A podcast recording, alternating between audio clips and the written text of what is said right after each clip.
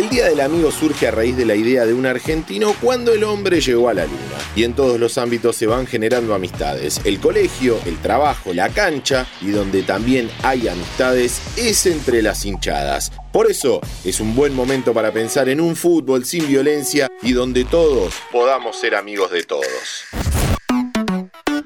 Kickoff Hola, ¿cómo va? ¿Cómo están? Mi nombre es Diego Celonca y les doy la bienvenida a un nuevo podcast de interés general en donde vamos a hablar sobre las amistades que hay en el fútbol. Hay muchísimas y muy conocidas, como la que tuvieron Maradona y Canigia, la de Messi y Agüero, y así podemos seguir por horas.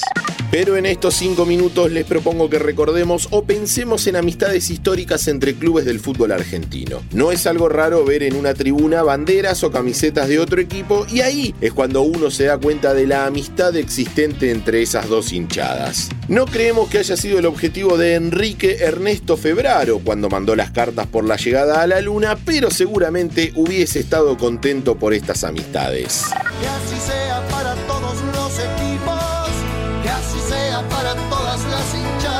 Las amistades de las que hablaremos no entienden de categorías ni de títulos. Muchas veces nadie sabe bien por qué o desde cuándo empezó la relación, pero se palpa en pintadas, murales, camisetas, trapos y demás.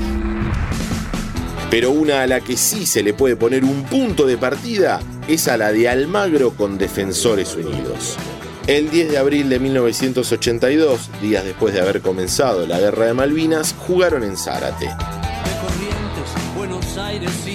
El clima en la previa del encuentro no era el mejor por unos piedrazos que habían volado de un lado hacia el otro. Pero el líder de la hinchada local, durante el partido, propuso cantar contra el gobierno militar, homenajeando a los pibes que estaban en Malvinas.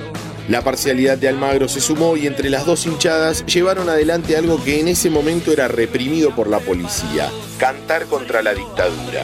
Esa unión hizo que desde ese momento Almagro y el CADU lleven adelante una amistad que perdura al día de hoy.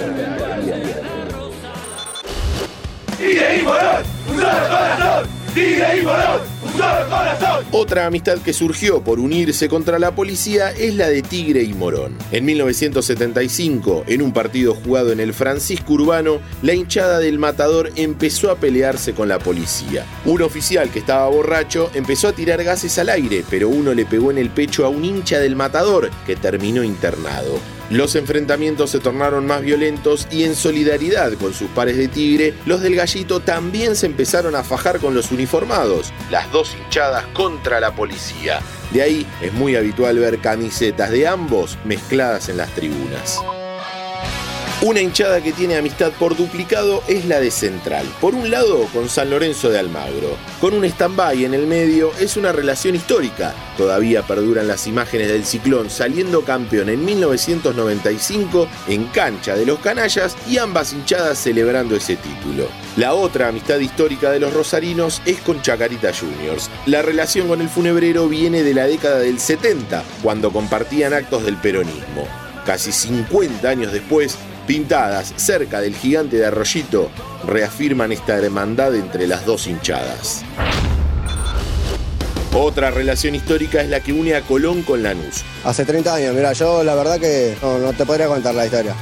Todo comenzó a fines de los 70, cuando en medio de una profunda crisis económica que sufría Santa Fe, los hinchas del Granate colaboraron donando ropa y comida a quienes habían sido reagrupados en el barrio Centenario, que está a un costado de la cancha. Además, luego de la histórica inundación que sufrió Santa Fe en 2003, cuando les tocó jugar entre sí, la gente de Lanús les cobró 5 pesos la entrada. En ese momento estaba a 60 para que más hinchas de Colón puedan ir a la cancha.